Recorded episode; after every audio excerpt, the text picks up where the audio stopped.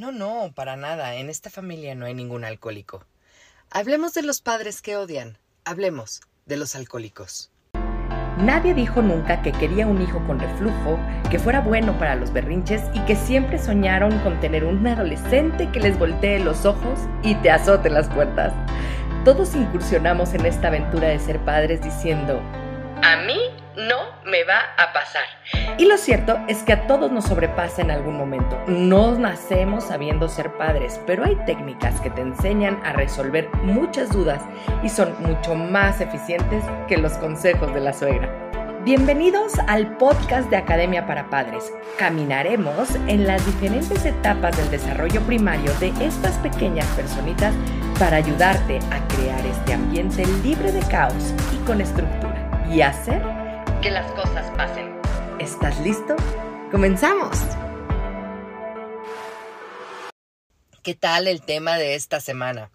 Oigan, pues vamos a empezar esta clase imaginando, ¿verdad? A mí me gusta mucho imaginar. Y entonces imaginen un hombre alto, desarreglado, que sea propietario de una pequeña fábrica, que pida ayuda principalmente porque su timidez y su falta de seguridad estén afectando sus relaciones personales y profesionales. Pues resulta que gran parte del tiempo se siente nervioso e inquieto. Ha llegado a oír en el trabajo eh, que lo definen como el quejumbroso y el deprimente. Siente que las personas están incómodas en su compañía y que le causa dificultades cuando trata de convertir a sus conocidos en amigos. A este personaje le vamos a poner el nombre de Glenn, ¿ok? Muy bien, pues escuchen su historia. Hace unos seis años incorporé a mi padre a mi negocio con la esperanza de que eso le haría bien, pero creo que la presión del trabajo lo empeoró. Desde que tengo memoria, mi padre ha sido alcohólico, como bebe, después insulta a los clientes y me hace perder muchísimos negocios. Tengo que sacarlo de ahí, pero hacerlo me aterroriza.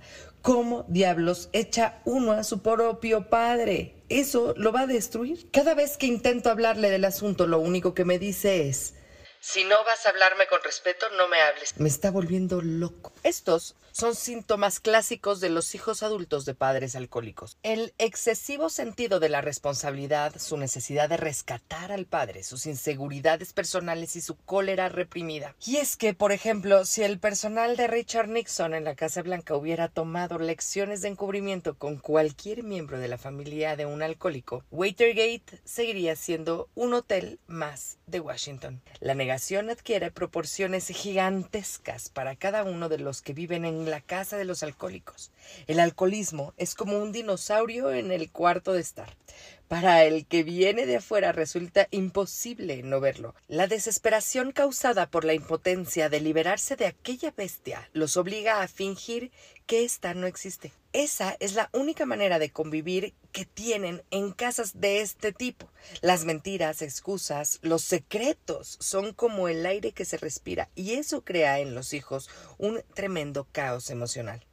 El clima emocional y psicológico en las familias de alcohólicos se parece muchísimo al que se da en las familias de los padres que abusan de determinadas sustancias, sean estas drogas ilegales o fármacos recetados. Las experiencias dolorosas de los hijos de drogadictos son muy similares. La experiencia de Glenn entonces era característica. El primer recuerdo que tengo es de cuando mi padre volvía del trabajo y se encaminaba directamente al aparador de las bebidas. Era su ritual de cada noche. Después de haberse bebido unas copas, venía a cenar con un vaso en la mano y jamás dejaba que se vaciara. Pero solo después de la cena se ponía a beber en serio. Todos teníamos que estar muy calladitos para no molestarlo, por Dios.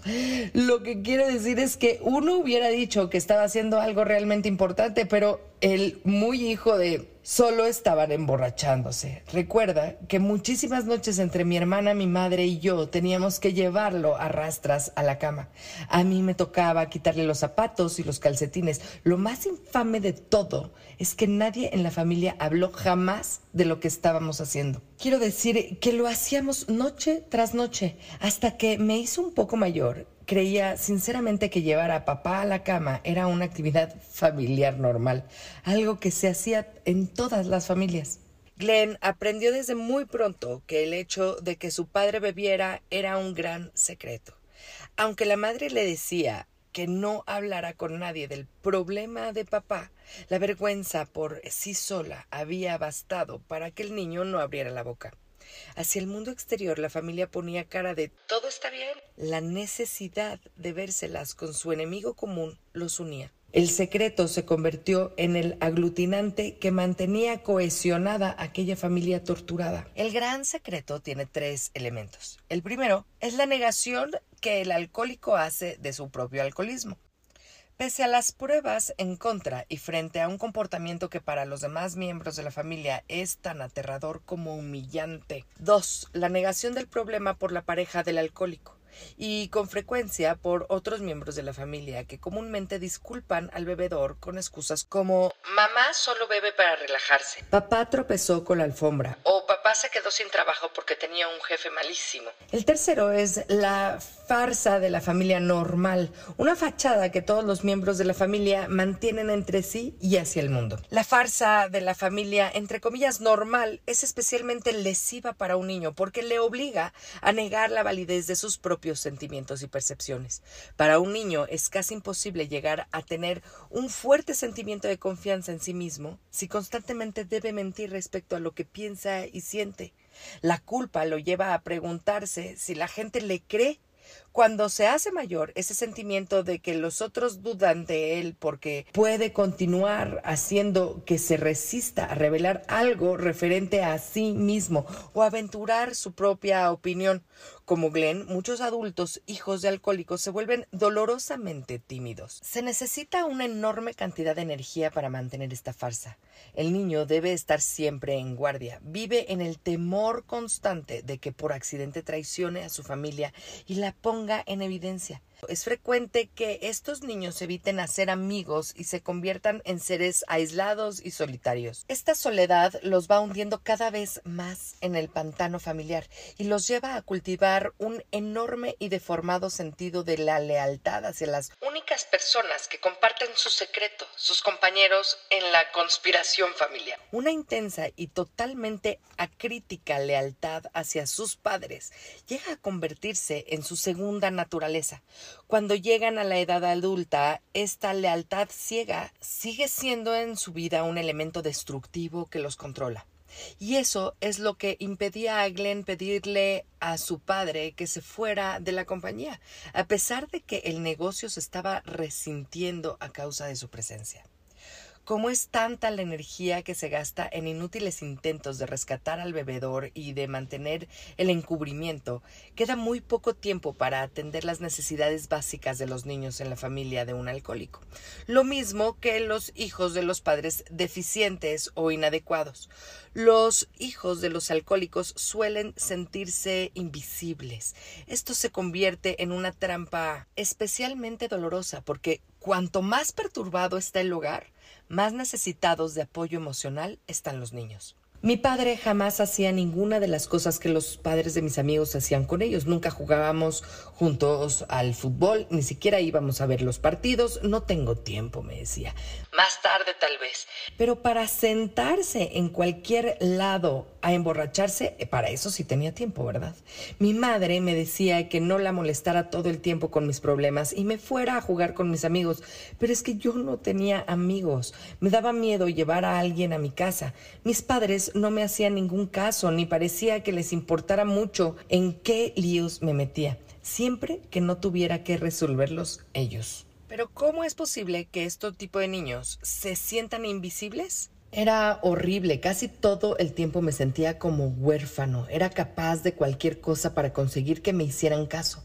Una vez tendría alrededor de 11 años, estaba en casa de un amigo y su papá había dejado su billetera encima de una mesa. Entonces le quité 5 dólares con la esperanza de que me descubrieran.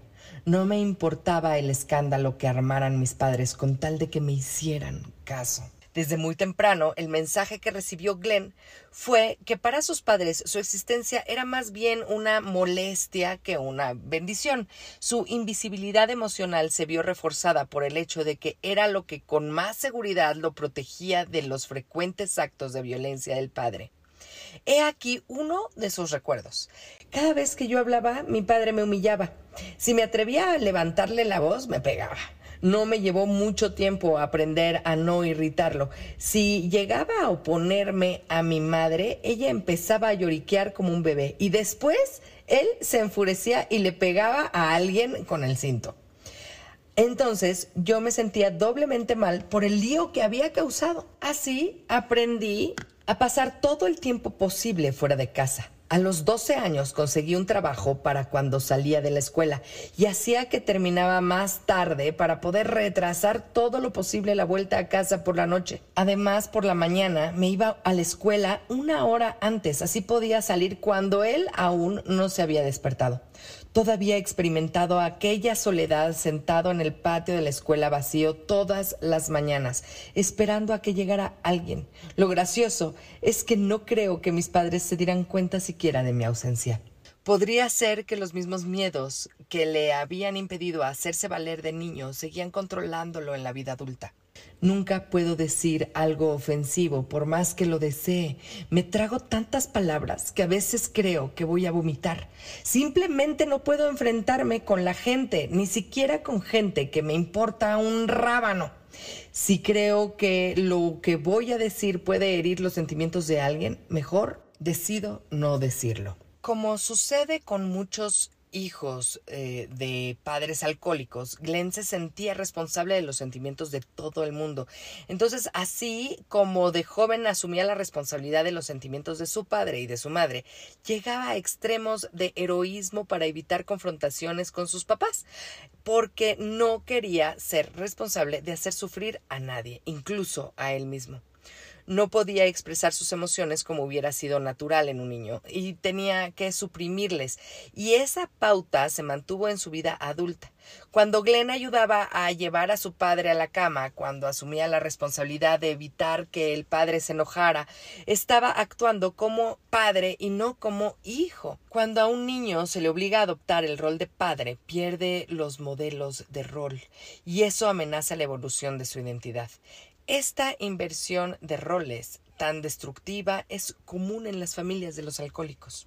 Como hemos visto y como seguiremos viendo, la inversión de roles se produce en casi todas las familias con este tipo de padres, estos padres que odian. En la familia alcohólica, el padre o la madre que bebe usurpa activamente el rol de niño con su comportamiento irracional, necesitado y patético. Es una figura a tal punto infantil que no deja lugar para ningún otro niño de la familia.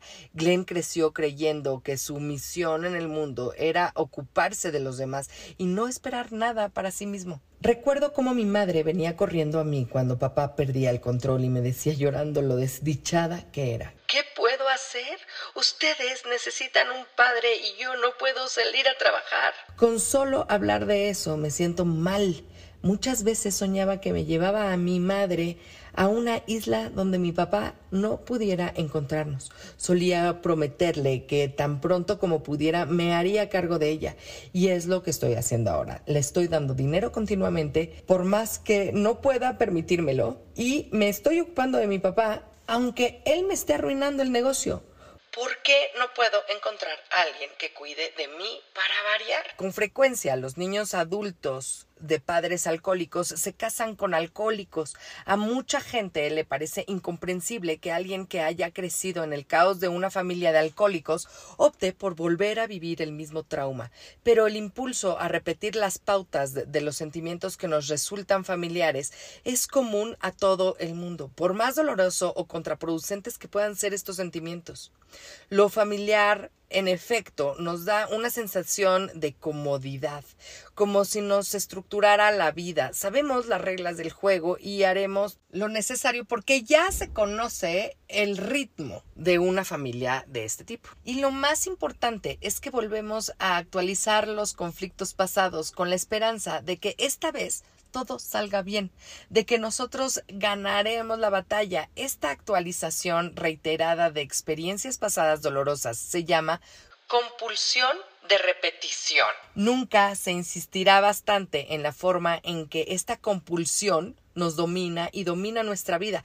Casi todos los comportamientos contraproducentes y en particular los que refieren a establecer y a mantener relaciones íntimas se hacen mucho más comprensibles cuando se miran a la luz de la compulsión de repetición. Les voy a dar un ejemplo perfecto con este mismo personaje, Glenn. Cuando conocí a Denise, ni siquiera sabía que bebía. Cuando lo descubrí, ella ya no siguió intentando ocultarlo. Yo la veía beber tres o cuatro veces por semana y le rogaba que no lo hiciera. La llevé a distintos médicos, le pedí que acudiera a Alcohólicos Anónimos, le guardé las bebidas bajo llave, pero ya sabes cómo son los borrachos. Ella se las arreglaba siempre para conseguirse la bebida. La única vez que lo dejó fue cuando amenacé con abandonarla, pero después de un tiempo reincidió y ahí estábamos de nuevo en el punto de partida. Como la negación y el encubrimiento parecen normales durante sus años de crecimiento, fácilmente en una relación adulta reaparecen los mismos elementos. Solo que esta vez creía que podía rescatar a una mujer de la misma situación de la que cuando niño no había podido rescatar de sus padres. Los hijos de adultos de padres alcohólicos se habían hecho para sus adentros una ferviente promesa. Jamás volverían a admitir otro alcohólico en su vida. Pero una compulsión de repetición profunda es mucho más fuerte que cualquier promesa consciente. Otra promesa que con frecuencia se disuelve por obra del poder del pasado es la de no repetir jamás la violencia y los malos tratos que suelen formar parte del ambiente doméstico donde hay un alcohólico, un maltratador. Es muy fácil confundir el amor con la violencia, como si inconscientemente necesitara uno movilizar la cólera de su amante a modo de prueba de la intensidad de la pasión. Pero ¿en dónde empieza? Muchos hijos de alcohólicos llegan a ser muy tolerantes y aceptan lo inaceptable. Como no tienen idea de cómo se conduce un padre afectuoso, lo único que les queda es que si quieren tener buenos momentos con sus padres, tienen que aguantarse los malos. Y entonces así se forma una relación psicológica entre amor y malos tratos. Y el adulto llega a creer que no existe lo uno sin lo otro. Los niños son capaces de hacer lo que sea por tener un poco de conexión con sus padres, por tener esta empatía, por ser aceptados por ellos, y son capaces de empezar a beber con los padres alcohólicos por lo menos uno de cada cuatro hijos de alcohólicos se vuelven a su vez alcohólicos. Y muchos de estos adultos probaron la primer copa a muy temprana edad, a instancias de su padre o de su madre. La bebida crea un vínculo especial y con frecuencia secreto entre el padre y el hijo, y los niños llegan a interpretar esto como una amistad, entre comillas, este tipo especial de conspiración, que con frecuencia es lo más parecido al amor y a la aprobación que puede obtener de sus padres. Incluso en los casos en el que el alcohólico no se ha ganado a su hijo, el niño sigue siendo sumamente vulnerable a la probabilidad de terminar también siendo alcohólico. No sabemos bien por qué es así. ¿Acaso podría ser una predisposición genética a los comportamientos adictivos o un trastorno de orden bioquímico. Yo sospecho también que un factor importante es que muchos comportamientos y creencias se forman y se fijan mediante la imitación de los padres y la identificación con ellos. A los hijos adultos de padres alcohólicos le han dejado una herencia de rabia, depresión, pérdida de alegría, desconfianza y relaciones deficientes. Crean un sentido excesivamente desarrollado de la responsabilidad y parte de este legado lamentablemente es también el método con el que luego intentan hacerle frente. O sea, beber, porque si no puedes contra el enemigo, únetele. Y es que lo que pasa es que cuando los niños crecen con las únicas personas que conocen en la vida, que son las personas que los tienen que cuidar, proteger, procurar, ¿no? Les alimentan, les dan, o sea, sin sus papás, realmente los niños chiquitos se pueden llegar a morir. Entonces, crecen con eso, pues creen que así se vive la vida, ¿verdad? Y entonces a la mayoría de los adultos de hijos de alcohólicos les inspira terror la posible intimidad con otra persona o entre amigos. Las relaciones adultas requieren un grado importante de vulnerabilidad, confianza y apertura. Y estos son precisamente los elementos que destruyen la convivencia con un alcohólico. Como consecuencia, muchos hijos eh, adultos de padres alcohólicos se sienten atraídos por personas emocionalmente inestables o por obra de sus propios conflictos. De esta manera, el hijo adulto puede hacerse la ilusión de que mantiene una relación sin tener que enfrentar el terror que le inspira una verdadera intimidad. Como ya les expliqué en otro podcast, eh, alguna vez fui para estudio a un grupo de codependientes anónimos, en donde este tipo de codependientes anónimos eh, son familiares generalmente de personas alcohólicas, porque justamente crean esta codependencia. Así que por favor los invito a que si ustedes tienen familiares alcohólicos o conviven con personas eh, nocivas, por favor se acerquen a este tipo de de grupos en donde muy probablemente los van a ayudar a salir de ahí. Su incapacidad para sentir confianza es una de las mutilaciones más graves que le puede causar el alcoholismo de los padres a los niños. Si uno no puede confiar en su padre, ¿en quién puede confiar? La confianza es como un pequeño pollito más débil de nuestra cría emocional, ¿no? Si las condiciones se presentan difíciles, generalmente es el primero que se muere. Y la pérdida de la confianza es común entre los hijos adultos del tipo de padres alcohólicos. Esto es lo que podría llegar a decir nuestro personaje Glenn. A mí siempre me daba miedo cuando mi mujer quería hacer algo sin mí. Aunque no fuera más que ir a cenar con las niñas, ¿eh? tenía miedo de que me abandonara simplemente porque no confiaba en ella. Temí que encontrara a alguien mejor que yo y me dejara. Quería controlarla para que permaneciera siempre cerca de mí y así no tener que estar todo el tiempo preocupado. Los celos, la posesividad y las sospechas son temas que se repiten en las de muchísimos hijos adultos de padres alcohólicos que aprendieron desde temprano que las relaciones conducen a la traición y que el amor nos encamina al sufrimiento. Es común encontrar un comportamiento que, que oscile entre un amor sofocante y una insoportable crueldad, ¿eh? porque oscila entre el estado de ánimo del alcohólico. Lamentablemente, un mismo comportamiento que puede agradarle un día a la madre alcohólica, al día siguiente la saca de quicio todos los padres incurren en la incongruencia en alguna medida, pero el síndrome de está bien un día y mal al siguiente se intensifica de forma espectacular bajo la influencia del alcohol o de las drogas. Como las señales y las normas cambian de forma tan frecuente como inesperada, los niños jamás logran entenderlas. El padre o la madre se vale de la crítica como medio de control, de modo que haga lo que haga el niño, el padre encontrará algo que El niño se convierte en blanco de la frustración, en el chivo emisario de todo lo que anda mal con sus padres. Para los padres alcohólicos, esta es una manera insidiosa de justificar y ventilar sus propias inadecuaciones. Finalmente, el mensaje es, si tú no lo haces todo mal, yo no tendría necesidad de beber. Es muy común que los padres alcohólicos le echen la culpa de su propio alcoholismo a sus hijos. Inconscientemente, los hijos de padres alcohólicos pueden pensar que ellos son los responsables de que sus padres beban y por eso son están dispuestos a llegar a tales extremos como dejar de vivir su propia vida buscando la aprobación de los padres conscientemente. Pero también algunos otros procuran responder a esta imagen negativa de ellos mismos recurriendo a comportamientos delictivos y autodestructores. Otros encontrarían inconsistente maneras de autocastigarse, lo que se traduce en síntomas emocionales e incluso físicos, así como a algunos hijos de alcohólicos los obligan entonces a ser chivos emisarios, a otros los encasillan en el rol de el héroe de la familia, el niño joya, el que se ve abrumado por la aprobación de los eh, padres y la del mundo exterior debido a la enorme responsabilidad que está obligado a asumir. Superficialmente podría parecer que esta aprobación sitúa al niño heroico en un medio mucho más positivo que el que rodea al chivo emisario, ¿no? de la familia. Pero en realidad la privación efectiva y los demonios personales de ambos son muy semejantes.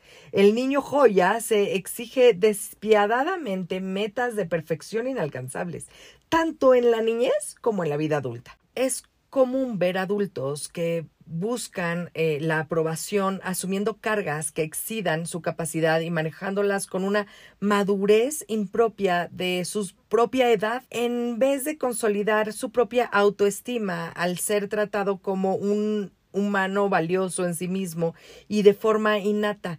Tienen que demostrar su valor exclusivamente mediante logros externos.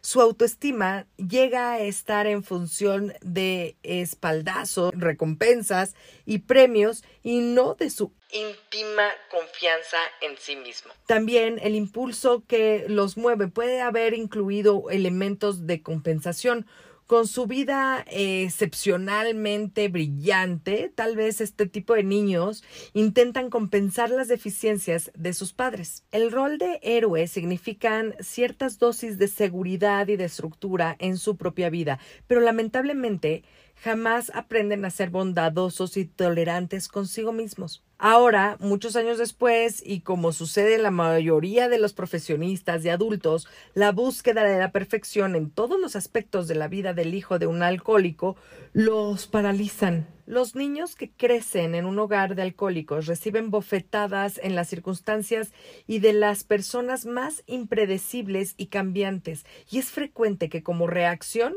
crezcan con una imperiosa necesidad de controlarlo todo en su vida, tanto a personas como circunstancias. Lamentablemente, este comportamiento manipulador eh, crea distancia y resentimientos entre las personas. Y como le sucede a muchos adultos de hijos de padres alcohólicos, el resultado de su necesidad de controlar a la gente es lo que más temen, el rechazo. Es una ironía que las defensas que de niños se fabrican contra la soledad fueran precisamente las que de adulto los convierten en un solitario. Los finales de cuento de hadas son raros en las familias de alcohólicos en el mejor de todos los mundos posibles, los padres asumirían plenamente la responsabilidad por el hecho de beber, iniciarían un tratamiento y se recuperarían, volviendo a la sobriedad. Validarían eh, y reconocerían los errores de la niñez de sus hijos y harían el intento de convertirse en padres amantes y responsables. Por desgracia, la realidad no está generalmente a la altura del ideal. La bebida, la negación y la deformación de la realidad son actividades que con frecuencia se mantienen hasta la muerte de uno de los padres o de los dos. Muchos hijos adultos de padres alcohólicos se aferran a la esperanza de que su vida familiar se convirtiera eh, mágicamente en un cuento de hadas con un final feliz y todo. Pero la verdad es que para lo único que puede servir esta esperanza es para una terrible caída.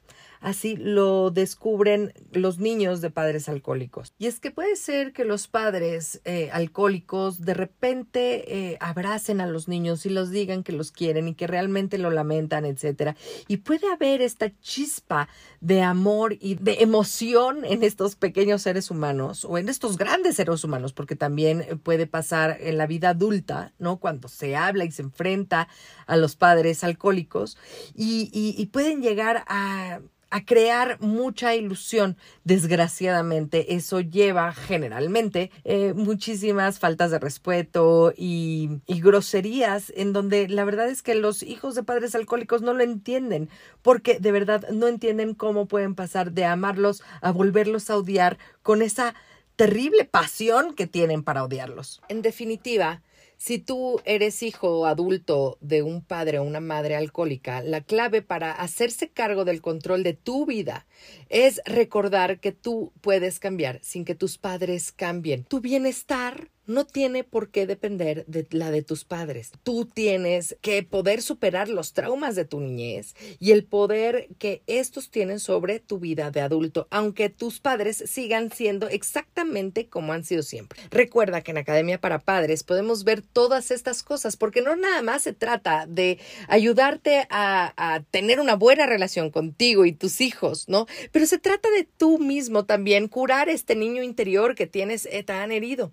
Porque basta con que tú tengas y te comprometas a hacer el trabajo. A todas las personas que vienen de hogares donde se acusa de alcohol o de drogas, les explico que nuestro trabajo puede facilitarse y aclararse en gran medida si se unen a asociaciones como codependientes anónimos, eh, alcohólicos anónimos y también a hijos de, padres alcohólicos, ¿no? Asociaciones que puedan ayudarles, porque esto, eh, estos grupos pueden proporcionar un apoyo excelente y mediante el intercambio de y sentimientos, los hijos de alcohólicos y drogadictos llegan a darse cuenta de que no están solos y de que pueden hacerle frente al dinosaurio que tienen en su sala, ¿no?